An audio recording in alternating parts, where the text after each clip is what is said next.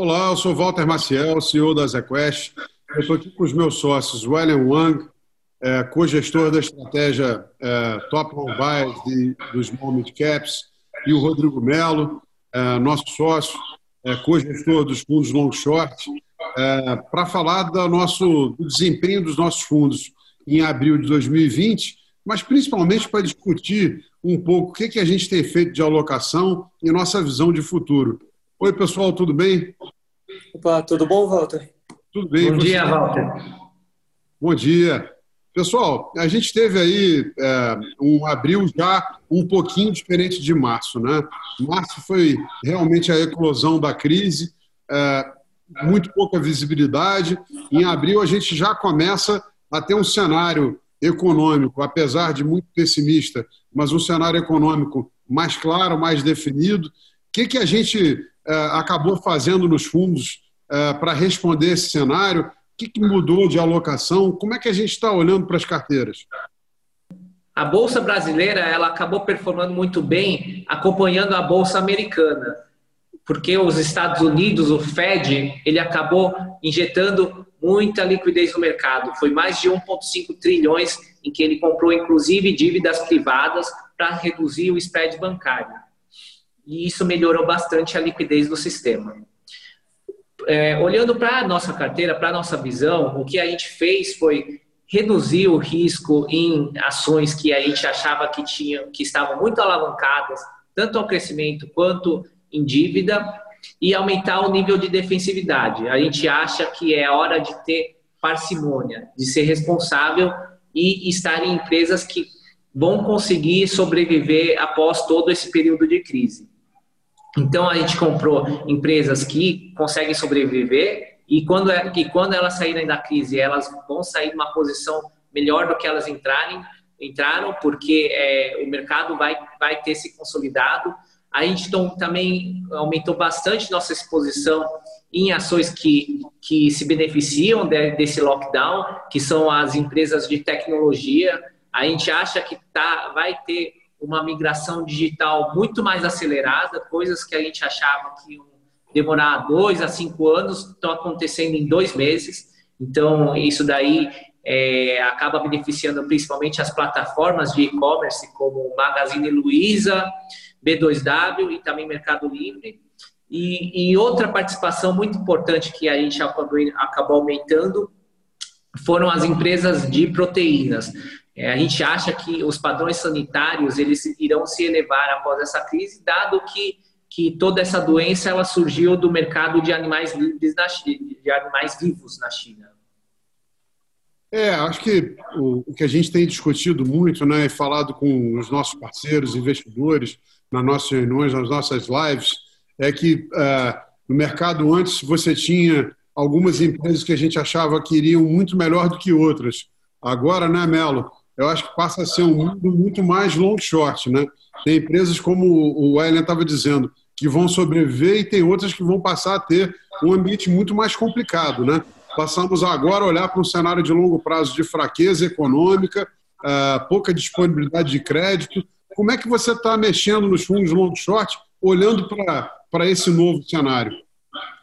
Então, eu concordo com esse ponto que você estava mencionando, Walter. Eu acho que talvez esse mercado para 2020 é, vai ser um mercado muito mais de alfa, propriamente dito, do que de beta. Então, quando eu digo beta em relação à direcionalidade do mercado, até porque a gente está tendo um efeito muito grande em relação à parte de câmbio e à desvalorização do real. Então, eu acho que a gente vai ter que buscar essas apostas que vão, como ela mencionou, empresas mais defensivas ou que estejam mais bem posicionadas na parte tecnológica para poderem surfar um cenário de maior incerteza, principalmente da, da parte econômica. E Mas, nos mandatos.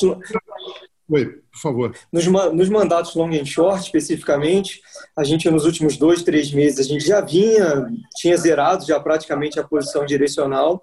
A principal alteração que a gente fez agora no curto prazo, com essa alta relativa, mês de abril foi um mês muito, muito forte para a Bolsa. Então, com a Bolsa chegando perto de níveis de 80, 82 mil pontos, a gente começou a exercer uma posição ligeiramente vendida até para proteger um pouco a carteira. Se, olhando base equity hedge, é, a gente está com uma posição em torno de 3% vendida e 6% vendida no total return. E fizemos bastante essa rotação setorial em relação a, principalmente aos players que a gente veio surfando nos últimos dois anos. Então, desde 2008, 2019, a gente tinha uma carteira que era muito mais comprada na parte cíclicos domésticos, papéis com um beta mais alavancado de mercado, e a gente tinha uma carteira short em defensivos. Então, é, na nossa visão, esse cenário mudou completamente. Então, os shorts que a gente vinha trabalhando esses últimos dois anos, que chegavam a ser Suzano, a própria Ambev, a gente zerou essas posições já tem um certo tempo e começamos a adicionar, inclusive na parte longa, alguns papéis mais defensivos e estamos tentando achar aí quais são esses novos defensivos do mercado.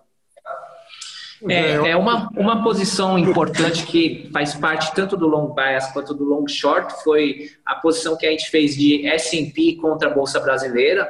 A gente acha que a economia americana ela vai sair melhor do que a economia brasileira. É, a economia americana ela tem muito mais instrumentos, tanto quanto o balanço, enquanto o, o balanço fiscal aqui no Brasil ele vai se deteriorar. Então a, gente acha que no relativo é, é, uma posição que ainda vai dar muito resultado. E, e outro, outro fator também que faz com que o S&P performe melhor é, é a participação de empresas de tecnologia. É, enquanto participa a participação de empresas de tecnologia no índice S&P é muito mais relevante, aqui, aqui ele não chega a ser tão importante. Né? As duas principais participações seriam Magazine Luiza e B2W, que não chegam a 10% do índice. Então, isso daí faz com que a gente fique confortável de ter essa posição. Além também da exposição cambial, né? A gente está fazendo essa posição sem o hedge, porque o, o sem o hedge de dólar futuro, porque a gente está usando o dólar, a exposição do dólar para proteger uma parte da carteira. É, em relação em relação até esse tema cambial, assim, tem um, tem um, acho que um outro setor que a gente é uma, uma posição que eu acho que tem praticamente todos os mandatos, é até mesmo a posição de Vale, né, comprada em Vale do Rio Doce, que é uma posição que é, a gente analisando minério de ferro está em torno de 83 se você até mesmo botar uma queda nesse minério, considerar ele como 70, 70 dólares, é, e um, uma, uma, uma, depreciação do real frente ao dólar, é uma empresa que, em termos de valuation, ainda consegue aguentar um certo desaforo. E está com, uma, tá com uma posição evaluada, ela está relativamente barata vis-à-vis -vis outras exportadoras. Você acabou tendo um choque, né, de, de uh, primeiro de moeda, os custos aqui em reais, a China acabou, que é, teve a crise antes, já começa a se recuperar. É, e aí, para exportadores brasileiros, você pode ter um cenário positivo. O que eu acho que é interessante, né? a gente acabou discutindo aqui no call que, apesar de todas as dificuldades macroeconômicas que o Brasil vai passar e as dúvidas em relação ao fiscal e mesmo ao cenário político, é, apesar disso tudo, a gente está vendo aí uma série de oportunidades interessantes e talvez por isso a gente tenha tendo uh, um desempenho tão consistente em todos os nossos fundos de ações nesse ano. Falando nisso, pessoal, eu queria elencar um último tema. A gente viu aí os dados da, da Ambima sendo divulgados e o que, que chama a atenção? Que a gente teve um movimento de aumento de uh, uh, exposição à renda variável por parte, principalmente do investidor pessoa física, que chama a atenção. É esse cenário de juros mais baixos que já começa a forçar uma migração? O que, que vocês acham? É, na minha visão, você teve, esse ano você está tendo uma forte saída do investidor estrangeiro, né? Você tem, você pegar anualizado, é quase 60 bi de reais de saída de estrangeiro e o principal player que acabou comprando, adicionando posição na bolsa foi renda variável. É um dado que me chama muita atenção. Pessoa física em março comprou quase 18 bi de reais. Então eu concordo com você, Walter. Eu acho que você está tendo essa, essa, queda, essa queda em relação à taxa Selic. O Banco Central agora tendo mais uma queda de 0,75, jogando para 3% de, de, de Selic. É, na nossa visão, esse movimento acho que vai continuar, as pessoas tentando buscar algum tipo de, de retorno acima do um retorno muito baixo, que é o que está a Selic hoje rodando. É, um ponto que impressiona bastante dessa crise comparado com as outras é, é que nas outras crises, geralmente quando ocorria uma queda do mercado, a pessoa física ou pequeno investidor ele tirava dinheiro da bolsa. E, e nessa crise está ocorrendo o contrário, o que vai mostrar uma maior maturidade do investidor, mas também uma maior necessidade dele, né? Porque antes ele tinha o luxo de poder aplicar o CDI a dois dígitos e agora ele não tem mais. Então, ele vai ter que ter um horizonte de mais longo prazo para conseguir os níveis de retornos necessários. É isso aí. Eu acho que a gente aqui na AsiaQuest tem um, uma prateleira diversificada de produtos de alta qualidade, com rentabilidade consistente no longo prazo. A gente tem oportunidades de poder não só tomar posições direcionais, mas através das estratégias long buys e long shorts também capturar valor relativo.